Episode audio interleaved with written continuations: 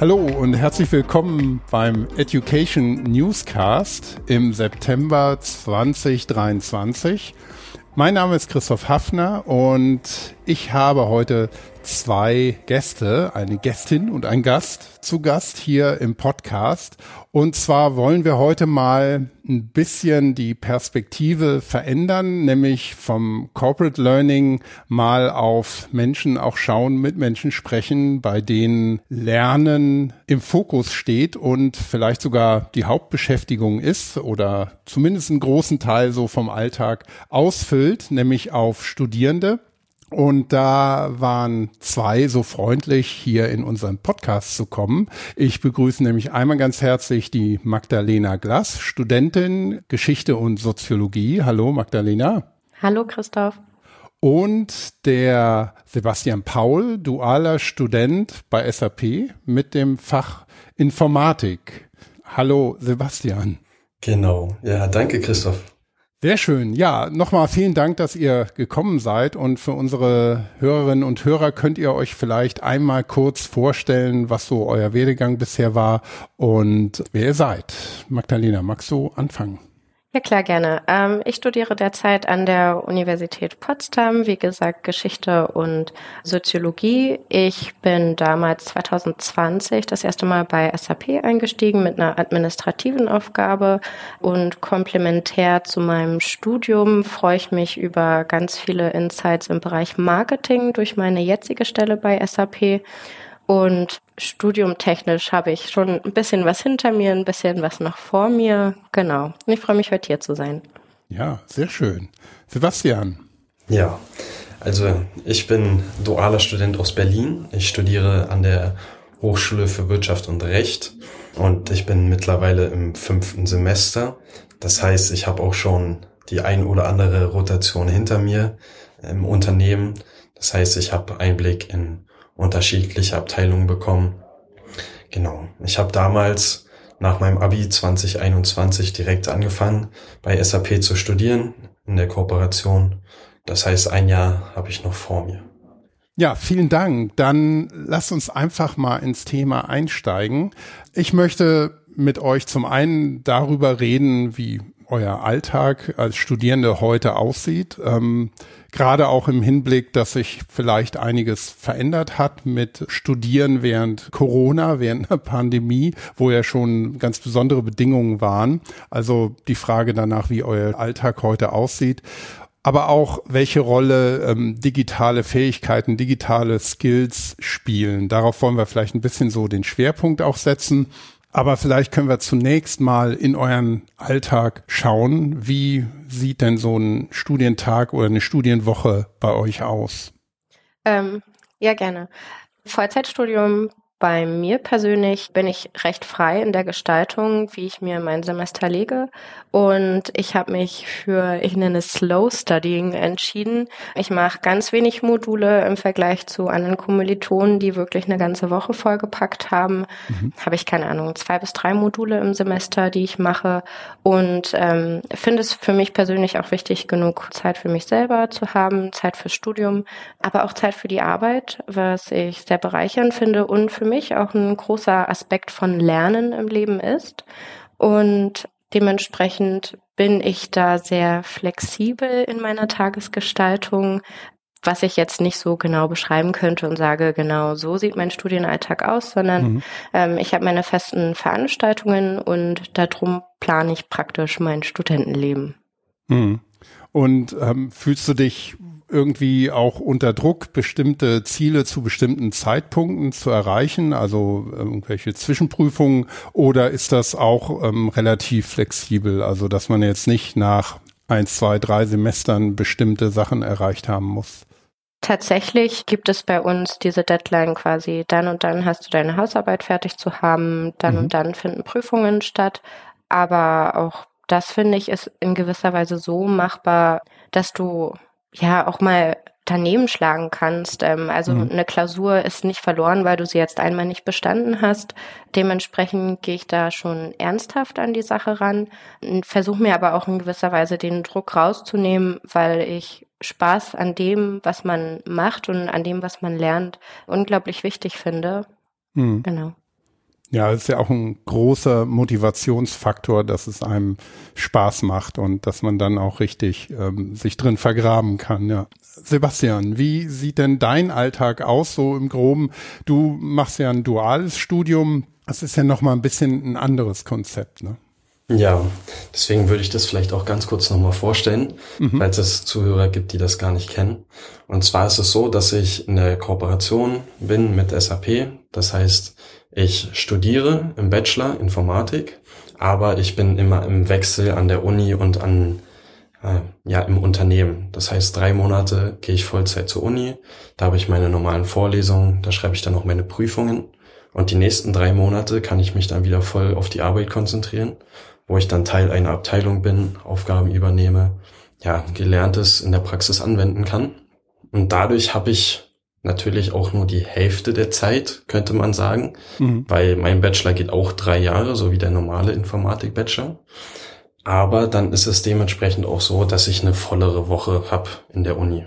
Also während den sogenannten Praxisphasen im Unternehmen habe ich eine normale 40-Stunden-Woche. Ja, und dann ist es so eben, wie es bei SAP ist. Man hat die flexiblen Arbeitszeiten, die Vertrauensarbeitszeiten. Und ich kann mir das so ein bisschen einteilen. Ich mache es gerne so, dass ich möglichst früh anfange zu arbeiten, damit ich dann auch früher wieder Feierabend habe. Ja, und in in der Uni kann ich mir das natürlich nicht so gut einteilen, weil da habe ich die Vorlesung vorgegeben. Ich habe auch eine Anwesenheitspflicht vom Unternehmen vorgegeben, von SAP, weil ich natürlich auch bezahlt werde. Mhm. Und dementsprechend ist es dann häufig so, dass ich wirklich jeden Tag unter der Woche eine Vorlesung habe, gerne auch mehrere am Tag. Das heißt so fünf bis sechs Stunden Vorlesung an einem Tag kann schon vorkommen. Mhm. Genau.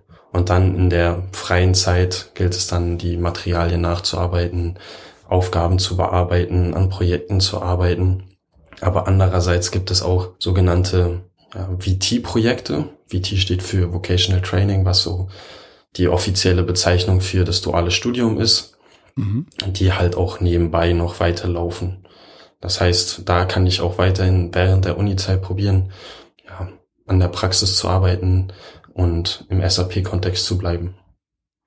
Ja, somit ist ja dein Studium dann ein bisschen mehr strukturiert, aber ich habe rausgehört, dass ihr schon beide auch gewisse Freiheiten habt, beide auch arbeitet. Bei dir, Sebastian, ist es eben integriert ins Studium und bei dir, Magdalena, kommt es auf deine Motivation und Initiative natürlich an.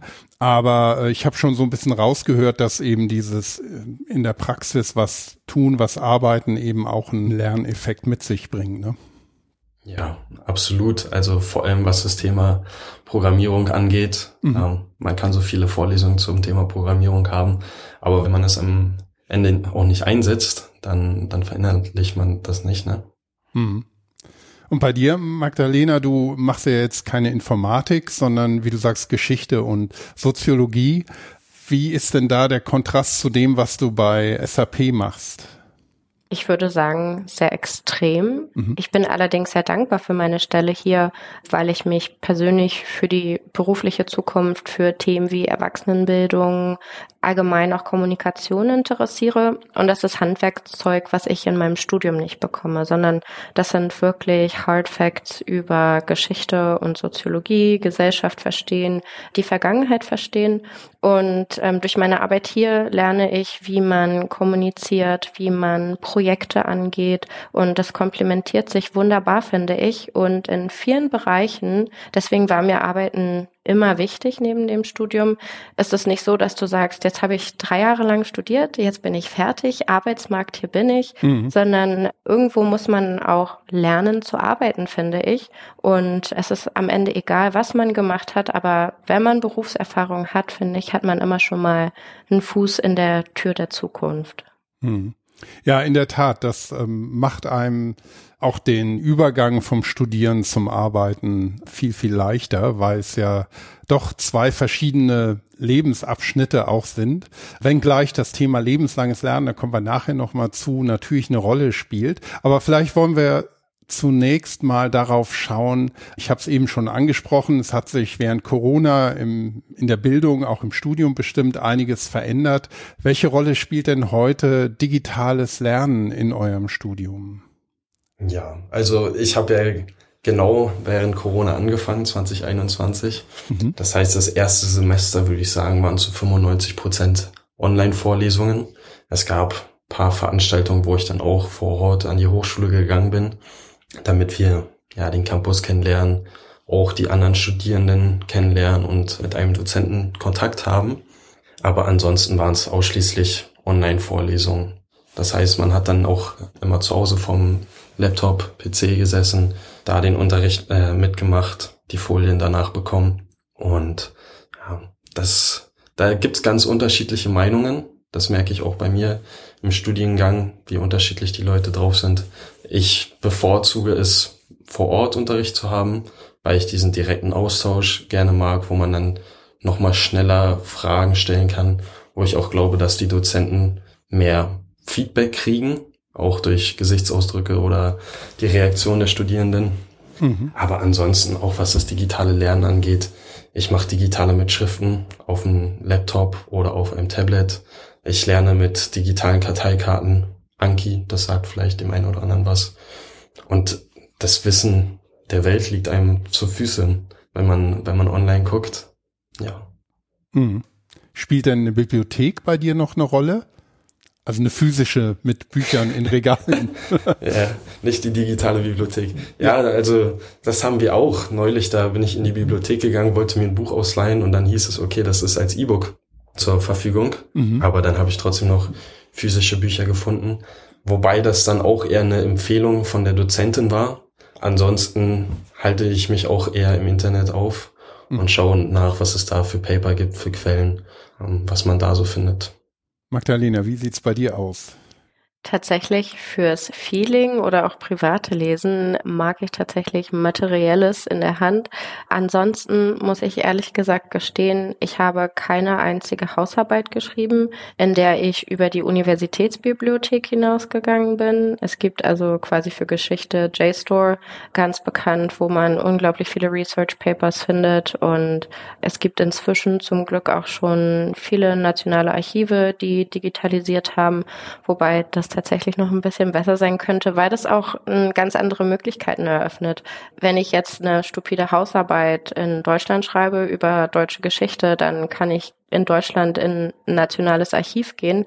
Hm. Ähm, wenn ich aber über den Tellerrand hinausschauen möchte, in andere Länder schauen möchte, in andere Research-Gebiete, dann ist Digitalisierung auch ein unglaublicher Schatz, den man da entdecken kann, weil es einen Zugang zu Dokumenten, Zugang zu Wissen ermöglicht, der über Lokalitäten hinausgeht.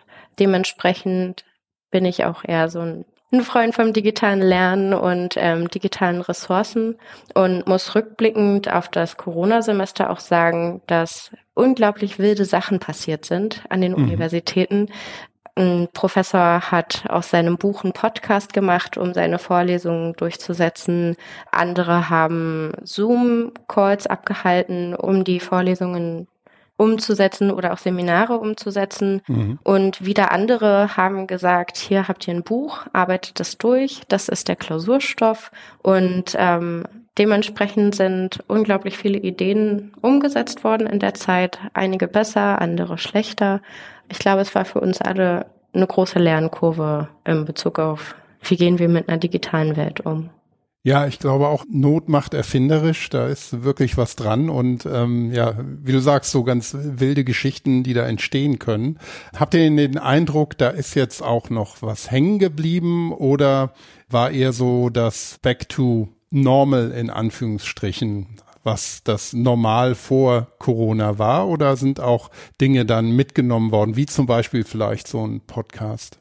Also ich mache mal gerne den Vergleich zwischen meinen Geschichtsprofessoren und Soziologieprofessoren. Bei meinen Geschichtsprofessoren habe ich so das Gefühl, viele sind gerne wieder back to the roots gegangen, benutzen bei uns ist es Moodle ähm, als Lernplattform mhm. tendenziell eher weniger. Ähm, die Angst, Sachen auf Moodle hochzustellen, damit es trotzdem noch compliant ist, ist deutlich zurückgegangen. Also es werden nun doch schon mehr Ressourcen zur Verfügung gestellt, neben Lehrveranstaltungen.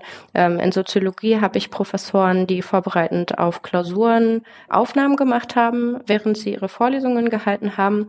Und ich fand es unglaublich hilfreich in Vorbereitung, da nochmal genau reinzuschauen, ganz genau zu hören, wie hat er das gesagt. Das fand ich war unglaublich hilfreich, da nochmal so zurückzuseppen und zu schauen, wie war das eigentlich nochmal? Und dann kann man es auch nochmal besser, finde ich, mit dem, was man schon mal gehört hat, das nochmal zu hören, besser verknüpfen und das Wissen ist deutlich besser abgespeichert. Ja. Mhm. Ja, da muss ich zustimmen. Also, das fand ich war auch ein großer Vorteil, wenn Vorlesungen aus der Online-Zeit aufgezeichnet wurden und man sich die Aufzeichnung nochmal anschauen konnte um Erklärungen zu wiederholen oder man vielleicht es auch nicht geschafft hat, alles mitzuschreiben, weil ja, manchmal schafft man das nicht, gleichzeitig zuzuhören und alles mitzuschreiben, wenn da ganz viel an der Tafel steht. Aber jetzt im aktuellen Semester ist es auch eher so, dass es wieder back to the roots ist. Das heißt, vor Ort Unterricht, es gibt nicht wirklich Aufzeichnungen. Soweit ich weiß, gibt es in Berlin auch diese Regelung, dass maximal 25 Prozent des Unterrichts jetzt online stattfinden darf. Mehr darf es gar nicht sein. Aber weil es auch gerade bei mir an der Hochschule so ist, dass viele Dozenten aus der Privatwirtschaft kommen, müssen sie auch arbeiten und dann müssen sie schauen, wie sie Zeit finden. Und jetzt habe ich eine Dozentin im ja, Thema KI, die da Schwierigkeiten hat, immer gut Zeit zu finden. Mhm. Weshalb wir dann auch manchmal späte Vorlesungen oder auch Vorlesungen vom Samstag online stattfinden lassen, mhm. damit man nicht für eine Dreiviertelstunde jetzt wieder zur Hochschule fahren muss, sondern dass dann jeder zu Hause entspannt erledigen kann. Also schon so ein bisschen mehr Flexibilität ist möglich, höre ich daraus, aber es ist trotzdem wieder schon so ein Schritt zurück auch zu dem, was vorher war, was ja bestimmt auch seine Berechtigungen und Vorteile mit sich gebracht hat, ja. Neben der, ja, ne, neben der Rolle des Digitalen im Lernen welche Rolle spielen denn digitale Fähigkeiten an sich in eurem Studium? Ihr macht ja jetzt sehr unterschiedliche Fächer, aber ja, ihr lebt in einer Welt und es gibt da bestimmt auch so einen überlappenden Bereich. Aber welche digitalen Fähigkeiten, welche Skills werden euch denn an der Uni vermittelt heute? Also Präsentation muss man immer machen. Mhm. Das ist natürlich ein digitaler Skill. Ansonsten, ja, Programmieren, keine Frage, das tun wir digital nicht auf dem Blatt Papier. Dementsprechend arbeiten wir da an, an Computern und am Laptop. Aber wenn es jetzt andere Themen angeht wie Mathe oder Projektmanagement, da ist es dann gar nicht so, dass wir wirklich gezwungen sind, digital zu arbeiten. Das mhm. heißt, es besteht immer noch die Option Blatt und Stift. Ja. Von daher hält sich das in Grenzen.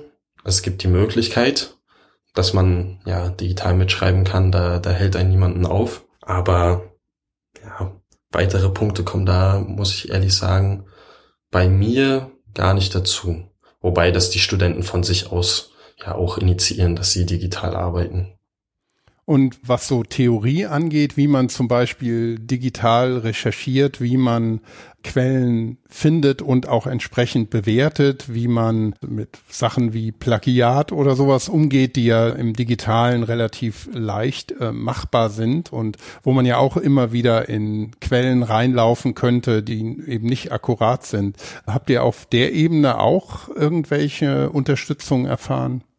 Bei mir jetzt nicht.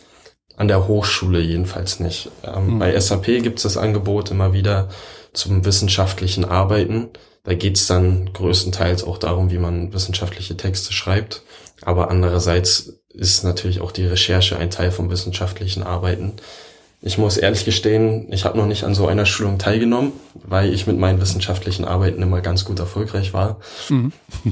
Aber von der Hochschule gibt es vereinzelt auch dieses freiwillige Angebot, aber es ist kein fester Teil des Curriculums. Ich habe tatsächlich, glaube jetzt schon drei Seminare zum wissenschaftlichen Arbeiten abgelegt, zweimal in Geschichte und einmal in Soziologie. Und ich glaube, reflektierend so wirklich digitale Skills hat die Universität nicht vermittelt. Vor allen Dingen Angelegenheiten wie der Umgang mit Datenbanken, was ja auch in Soziologie sehr relevant ist, hat nicht stattgefunden. Liegt vielleicht bei mir auch ähm, daran, dass ich die zwei Fächer eher oberflächlich studiere, dadurch, dass es kein, kein Einfach-Bachelor ist. Ähm, mhm. aber ich hätte mir tatsächlich doch mehr gewünscht, dass die Universität das weiter unterstützt. Es gibt natürlich auch freiwillige Angebote für Studenten, die zum Beispiel auch gar nicht wissen, wie man jetzt eine PowerPoint vernünftig anlegt, wie man mit Excel-Tabellen umgeht. Aber das sind alles ähm, Fähigkeiten, für die du dir Zeit nehmen musst dann und sagst, ich möchte das lernen, also ergreife ich die Initiative, aber dass die Hochschule dir, Hochschule oder Universität dir wirklich dabei zur Seite steht, digitale Fähigkeiten zu erlernen innerhalb des Studiums, was du verpflichtend machen musst, habe ich, glaube ich, persönlich noch gar nicht erlebt. Was ich vielleicht noch dazu sagen kann, ist, man ist gewissermaßen dazu gezwungen, digital zu sein, indem man auf das Portal zugreifen muss von der Uni. Mhm. Also wir arbeiten auch mit Moodle und darüber werden dann Vortragsfolien geteilt, Materialien, irgendwelche ja, Paper, Daten, Code, den man braucht. Und in dem einem Kurs zum Programmieren war es auch so, da hieß es, okay, ihr könnt GitHub nutzen, bearbeitet das gerne. Und dort werden dann auch die Arbeiten abgegeben. Mhm. Mag es sein, Präsentationen, irgendwelche Programmieraufgaben oder dann die wissenschaftlichen Texte. Das heißt, der Punkt ist auf jeden Fall digital.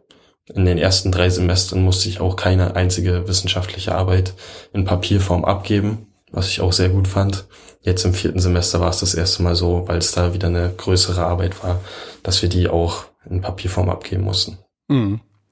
Ja, das bringt mich auch ein bisschen so auf die Folgefrage, wenn jetzt die Uni manche Fähigkeiten nicht vermittelt, was ja vielleicht allumfassend auch gar nicht die Aufgabe der Universität ist, alles, was geht, an Wissen zu vermitteln, auch beim digitalen. Wenn ihr aber trotzdem merkt, dass da eine Lücke sein kann oder ihr einfach auch weitergehende Interessen habt, nutzt ihr dann auch Lernangebote außerhalb der Universität oder habt ihr an der Uni schon mit Lernen so viel zu tun, dass ihr sagt, ach nee, das, ist, das langt?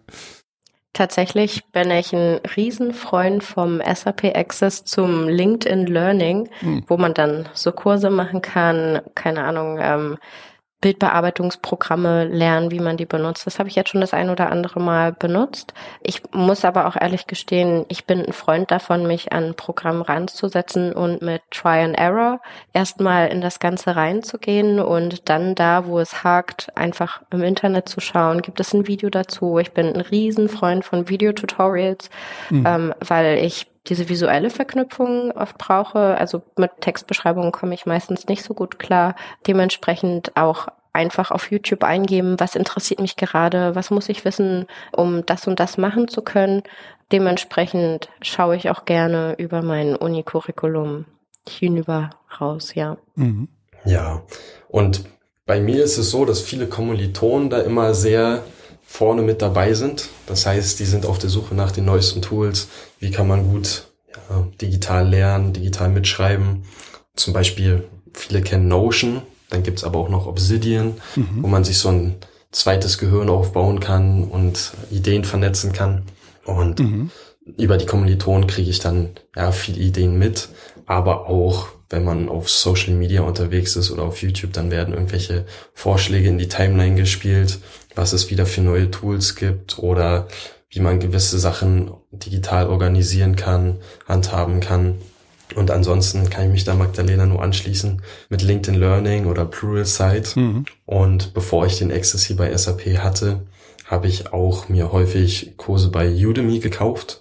Mhm. Damals ging es dann noch ums Thema Programmieren, aber dann auch ja mal zum zum Thema UX Design oder UI Design und meine Eltern haben sich sogar Microsoft Kurse gekauft. Das heißt, mhm. man kann sich da auch fortbilden, was PowerPoint und Excel angeht. Wobei ich da immer ganz gut mitarbeiten konnte, das schon damals in der Schule gelernt habe. Dementsprechend brauchte ich das jetzt nicht, so ein, so ein extra Kurs. Ja, ich höre äh, hör da schon raus, dass es ein breites Angebot äh, nicht nur gibt, sondern ihr es eben auch nutzt.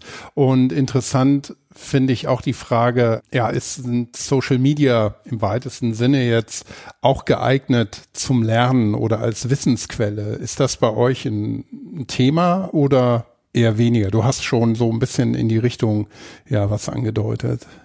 Ja, Ja, da, da ging es mir eher darum, dass ich neue Tools kennenlerne, mit denen ich lernen kann oder Notizen mitschreiben kann.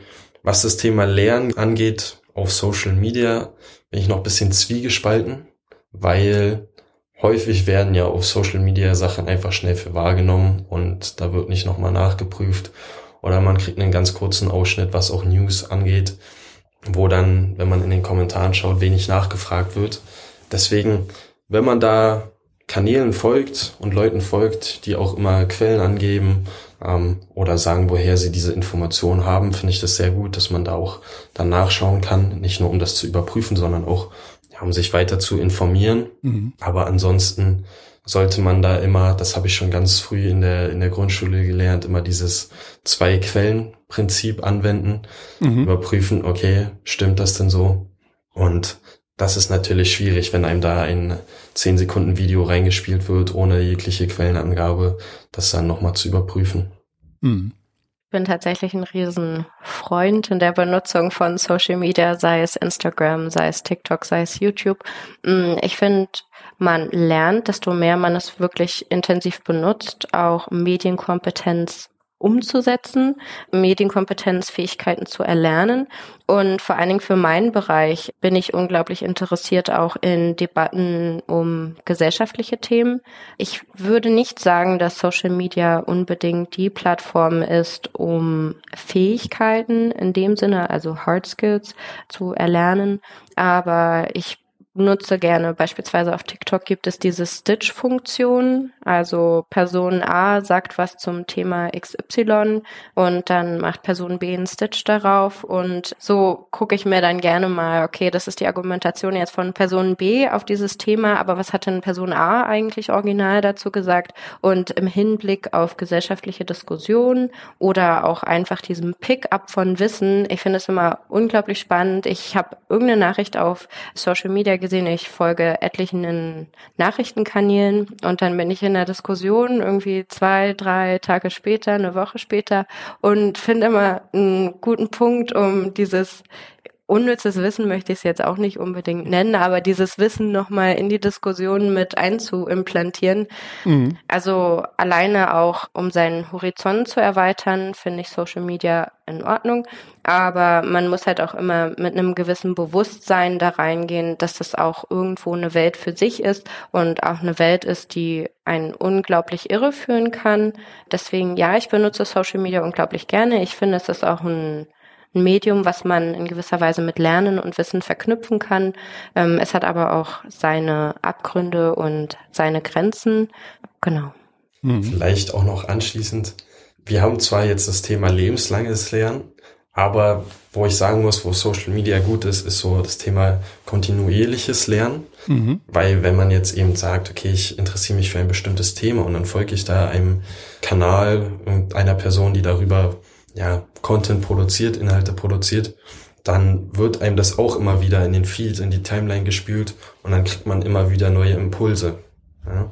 Und das, das stelle ich mir auch ganz cool vor oder das finde ich ganz echt gut, um da neue Ideen zu bekommen. Vielleicht findet man da wieder was Interessantes, wo man sich dann weiter reinlesen möchte.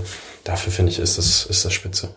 Ja, ich glaube auch, ihr sprecht da einen ganz wichtigen Punkt an, der gerade durch Social Media, aber auch durch andere Formate vielleicht heute zunehmend äh, eine Rolle spielt oder sich auswirkt, nämlich dieses Impulse bekommen und Ideen bekommen, Anregungen zu bekommen.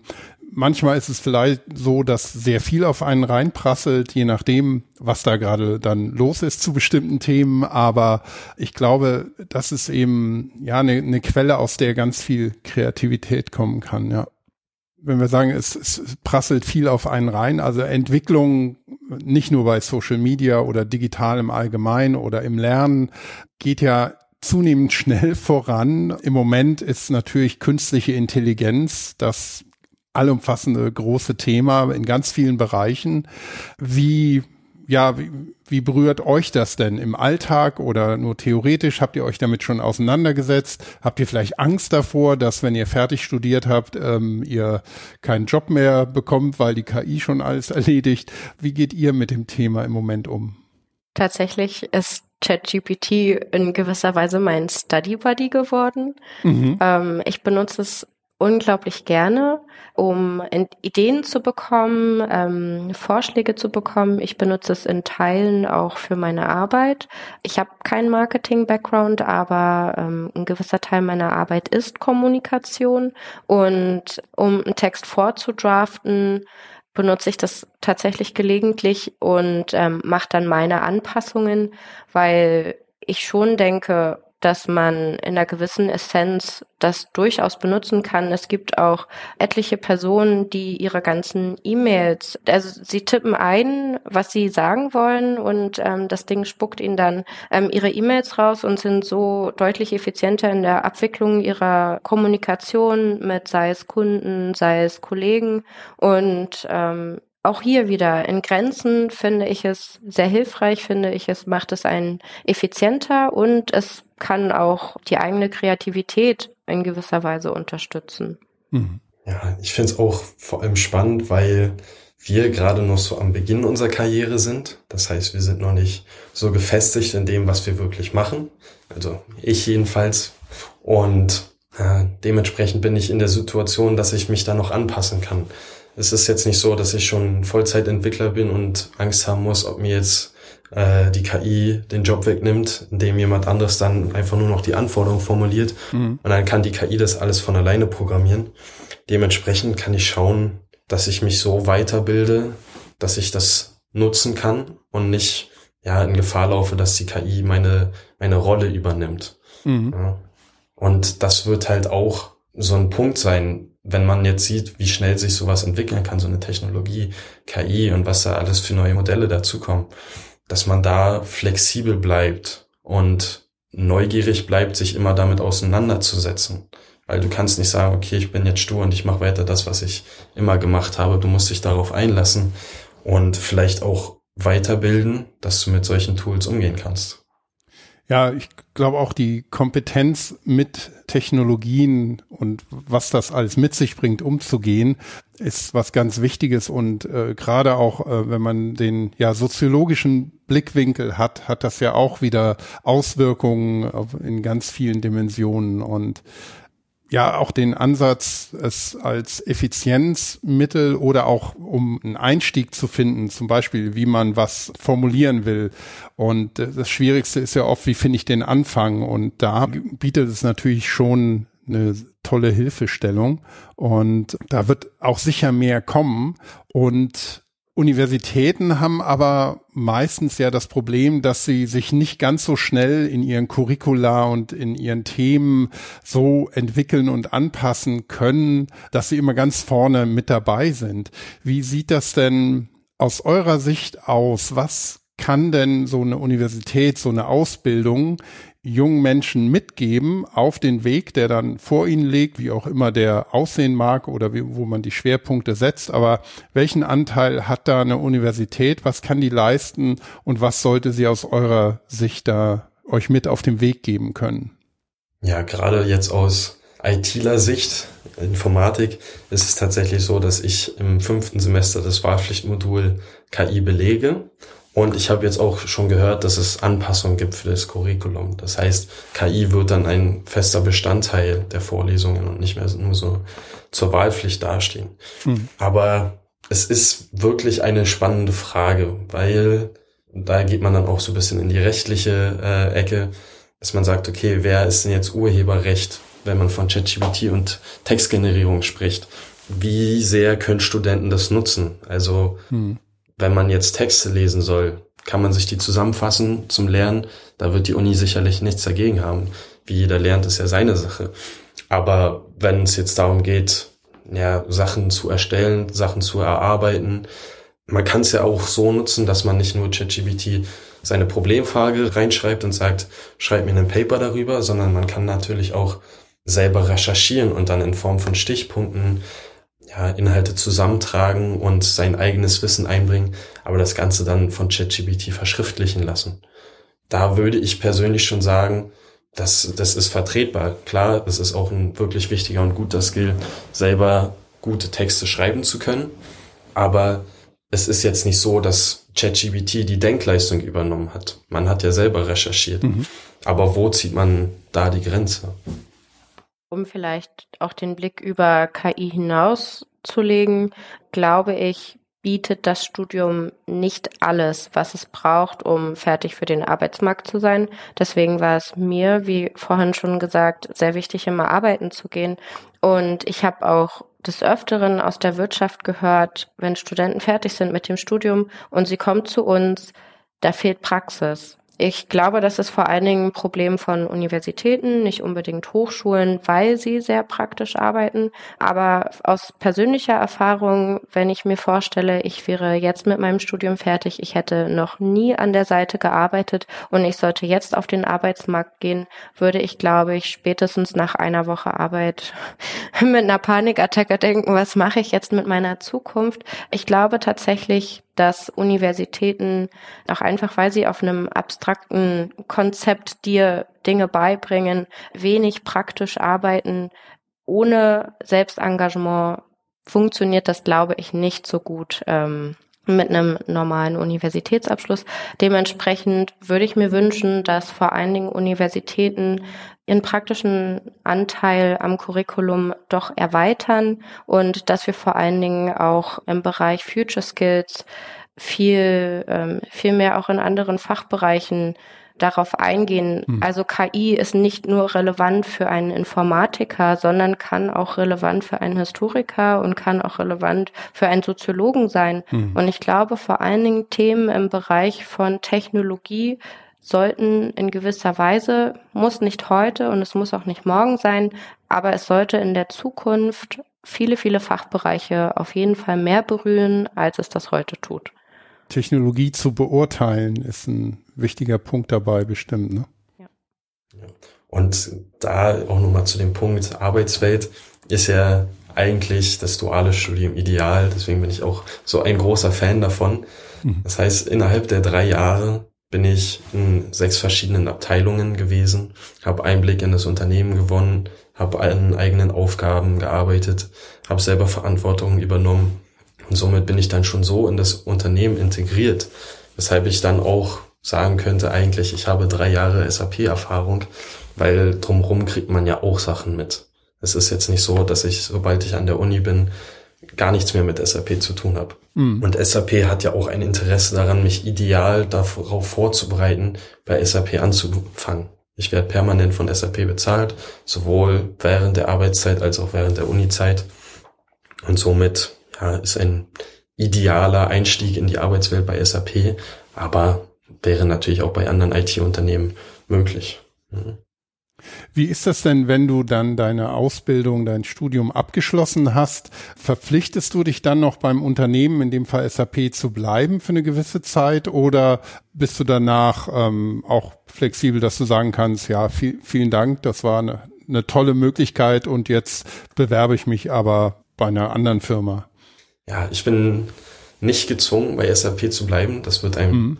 äh, ja, frei zur Entscheidung gelassen. Und man kriegt eine sogenannte Übernahmeempfehlung. Das heißt, wenn man die Schritte oder die drei Pfeiler gemeistert hat, das heißt die entsprechenden Noten an der Uni, an der Hochschule, die Praxisphasen bestanden und sogenannte Engagementpunkte gesammelt hat, mhm. dann kriegt man diese uneingeschränkte Übernahmeempfehlung und es wird dann auch ja gewährleistet, dass man einen Job bei SAP bekommt. Und ja, das, das schätze ich sehr, dass man dann diese Möglichkeit hat, aber auch nicht gezwungen ist. Hm. Wenn wir jetzt ja mal äh, draufgeschaut haben, was kann die Uni für euch tun und was was könnt ihr noch machen äh, selber?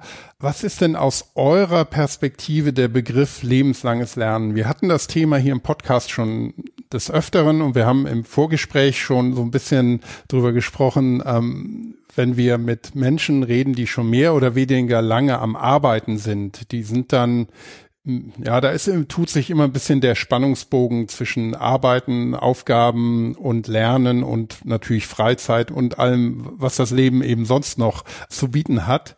Aber es wird eben zunehmend und immer wieder der Begriff lebenslanges Lernen in den Ring geworfen. Für mich ist das etwas, was sich sowieso ergibt. Also man kann aus meiner Sicht nicht nicht lernen. Es sei denn, also man würde es wirklich drauf anlegen, aber dann hätte man auch keine sozialen Kontakte mehr, wäre auch nicht schön. Aber was ist aus eurer Sicht, die ihr ja jetzt wirklich hauptberuflich sozusagen am Lernen seid, was ist euer Eindruck von dem Begriff? Also meine Idealvorstellung ist es, niemals aufzuhören zu lernen, weil das hält, glaube ich, jung und auch fit und gesund. Und ja, Teil davon ist einfach immer neugierig zu bleiben, was mich immer dazu gebracht hat, weiter zu lernen. Vor allem auch solche Fächer wie Physik oder Mathe und Informatik war immer, dass da so ein gewisser Spannungsbogen war und dann kam so ein Aha-Effekt. Und das hat einfach so, ja, Glücksgefühle geweckt und das möchte ich beibehalten.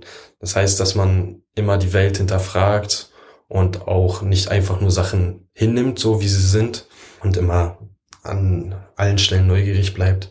Das habe ich vorhin auch schon kurz angeschnitten mit, man muss flexibel bleiben, was die Arbeitswelt angeht, dass man sich auf neue Technologien einlässt, neue Arbeitsweisen, neue Informationen, die dazukommen. Hm. Ich würde tatsächlich auch gerne ein bisschen in den privaten Bereich rücken. Oft es geht natürlich in gewisser Weise auch bei euch um Corporate Learning, aber Lernen bereichert ja nicht nur ein selber in seinem Skillset, damit man attraktiv für den Arbeitsmarkt ist, sondern Lernen kann einen auch persönlich für seine Freizeit unglaublich bereichern. Und ich habe tatsächlich ähm, vor ein paar Tagen noch eine gute Line dazu gehört, ähm, was für jemand anderen ähm, ein Schauspieler lebenslanges Lernen bedeutet. Es war zwar auf Englisch und ich finde auf Deutsch klingt es ein bisschen dramatisch, ähm, aber er hat gesagt, an dem Punkt, wo man aufhört, wissbegierig zu sein, sein, hat man sich eigentlich schon sein Todesticket gekauft. Wow. Denn vor allen Dingen auch in der Welt, in der wir heute leben, wo wir immer wieder mit Challenges konfrontiert sind, mit Katastrophen, die wir bewältigen müssen, mit einer Welt, die wir umstrukturieren müssen, damit wir weiterhin darin vernünftig leben können, ist Lernen quasi schon fast eine Pflicht, würde ich sagen, um sich in der heutigen Welt noch ähm, zurechtzufinden.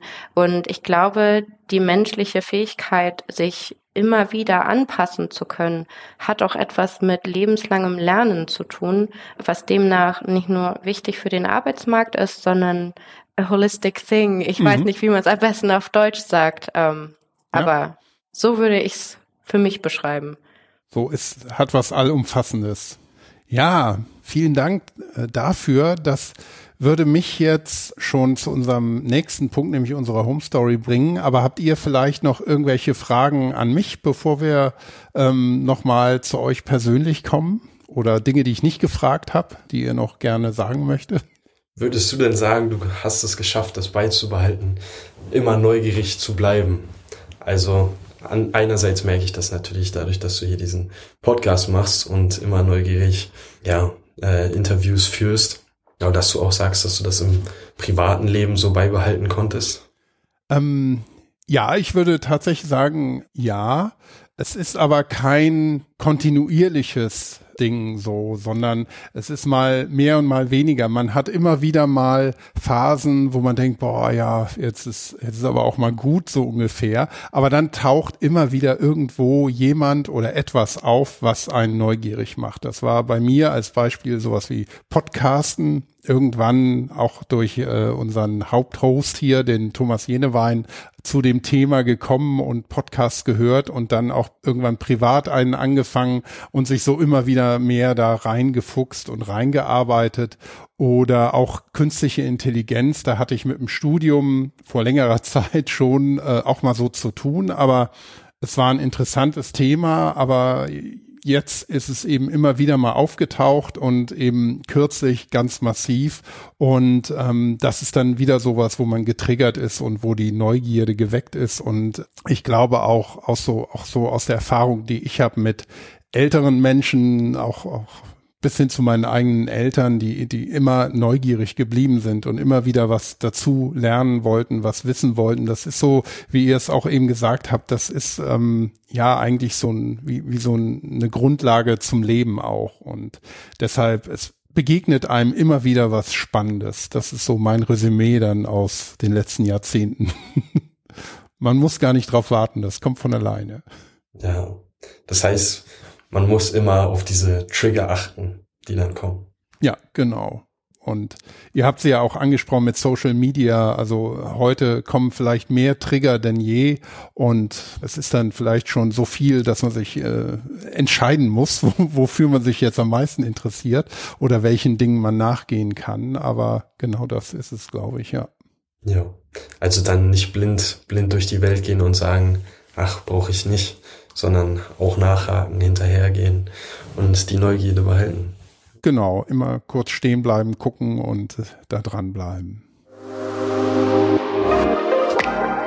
Gut, dann erstmal bis hierhin vielen Dank. Dann kommen wir jetzt zu unserer Home Story. Wir nennen es so, wie schon anfangs gesagt, wir kommen jetzt nicht mit der Kamera zu euch nach Hause, sondern es geht mehr um ein paar ganz einfache Dinge zum Thema Lernen, wie, wie ihr das seht. Und die erste Frage ist da immer, was ist denn euer Leitgedanke, euer Narrativ oder Motto zum Thema Lernen? Habt ihr sowas?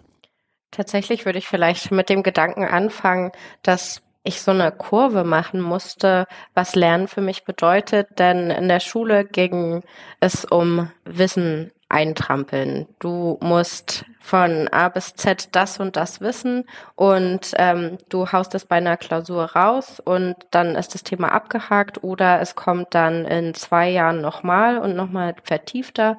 Und ähm, das Lernen, was ganz Tolles ist, dass es was Bereicherndes sein kann, musste ich lernen. Mhm. Und ähm, dementsprechend bin ich immer, oder ich war vorher schon sehr wissbegierig, aber ich bin unglaublich dankbar für den Raum, den Studium und vor allen Dingen auch die Arbeit bei SAP bietet, wissbegierig zu sein, in Bereiche einzutauchen, sich Wissen und Fähigkeiten anzueignen. Dementsprechend bin ich dem sehr enthusiastisch gegenüber, musste es aber auch in gewisser Weise transformieren in meinem, meiner Ansicht. Mhm. Ja, schön. Ja, und ich hatte es vorhin auch schon ganz kurz angesprochen mit diesen Aha-Momenten. Mhm. Das ist so das, was mich immer, ja, weitergetrieben hat, weiter zu lernen und weiter begeistert zu sein, weil das einfach so viel Spaß gemacht hat, auch schon damals im Physikunterricht, wenn da so Sachen waren, die kamen einem so ja überhaupt nicht logisch vor und dann hat man es irgendwann verstanden und dann war man mhm. so euphorisch, endlich habe ich es verstanden und wie cool ist das eigentlich?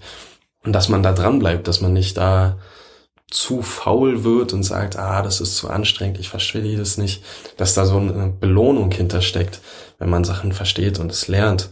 Und ich mag es auch extrem, vor allem äh, bei SAP, mich mit vielen Leuten zu unterhalten und dann die unterschiedlichen Hintergründe kennenzulernen. Mhm. Also das sind nicht alles nur Informatiker, Wirtschaftsinformatiker und BWLer hier. Ähm, es gibt Leute, die haben Kunst studiert, es gibt Leute, die haben Geschichte studiert. Was da für, für Stories kommen. Also nicht nur so reines Wissen, was das angeht, sondern auch ja Geschichten von Leuten kennenzulernen und das ja eben zu lernen, ja. Ja, schön. Dann habt ihr ja vielleicht auch äh, privat noch was auf eurer To-Learn-Liste, irgendwas, was ihr momentan lernt oder euch vorgenommen habt, noch dieses Jahr vielleicht zu lernen. Gibt's da was? Also auf der privaten To-Learn-Liste stehen größtenteils Sachen von der Uni. also da ist dann nur etwas Platz für private Sachen. Wobei ich sagen muss, es nähert sich dann schon den Themen der Hochschule an, wo ich dann aber sage, okay, da möchte ich vielleicht noch mal tiefer reingehen, mhm. wo, wo ich noch mal ein bisschen mehr nachlesen möchte.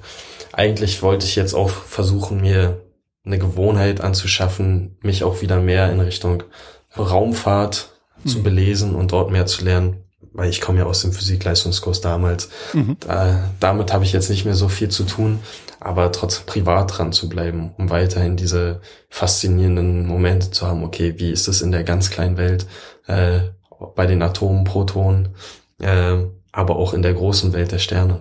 Mhm. Magdalena. Ja, ich schieb, ich weiß gar nicht, wie viele Jahre es jetzt schon sind. Ich glaube, zwei oder drei Jahre schiebe ich mir schon das Projekt Sprachenlernen vor mich her.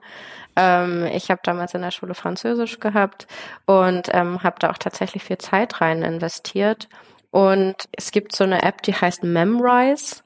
Mhm. Und ähm, die finde ich persönlich ganz gut, um zu lernen. Aber vor allen Dingen im Englischen habe ich gelernt, so Learning by Doing ist für Sprachen das Allerbeste. Ich weiß, es ist anstrengend und es kann schwierig sein, wenn man eine Sprache nicht so gut kann, die dann mit anderen Menschen zu sprechen, die Muttersprachler sind, aber es gibt nichts, was besser trainiert. Und die ähm, Möglichkeit hat sich für Französisch bei mir noch nicht ergeben.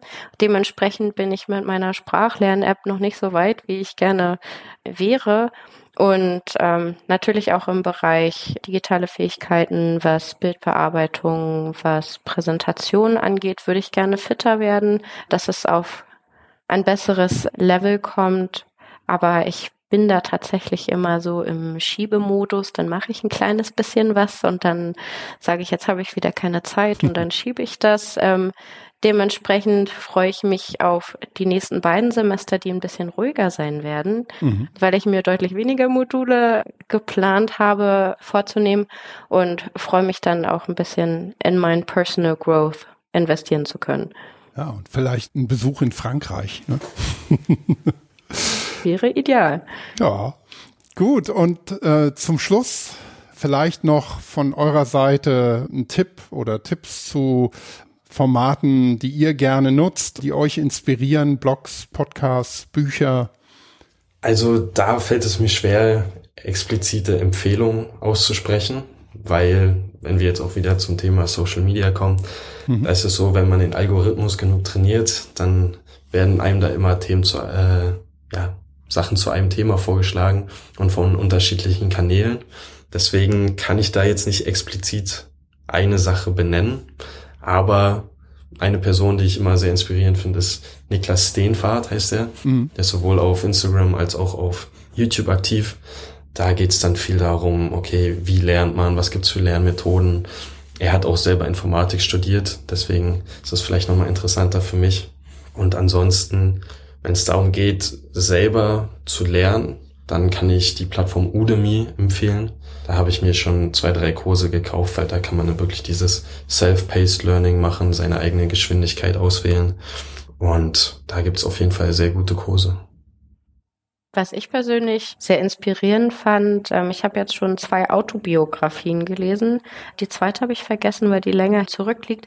Aber auf jeden Fall war es eine von Gregor Gysi. Mhm. Und ich finde, wenn man vor allen Dingen auch Autobiografien von Personen liest, die man eh schon inspirierend findet, ist dieses Buch nochmal zu lesen ähm, eine unglaubliche Bereicherung, Zumal ich auch finde, zu lernen, sich selbst zu reflektieren, ist etwas unglaublich Wichtiges, was man auch lernen muss. Und ähm, diesen Prozess dann zu verfolgen, wie das eine Person in einem Buch über sich selber gemacht hat, ist erstmal spannend. Und dann natürlich auch zu sehen, wo hat diese Person Lernkurven in ihrem Leben durchgemacht, die das ja wunderbar zeigt. Und ähm, dementsprechend, ich weiß, es gibt Leute, die würden, glaube ich, nie im Leben eine Autobiografie von jemandem in die Hand nehmen, aber wenigstens mal ein eine von einer Person, die man inspirierend fand, ist, glaube ich, definitiv keine Zeitverschwendung, sondern kann auch eine ganz tolle Reise durch das Leben einer anderen Person sein.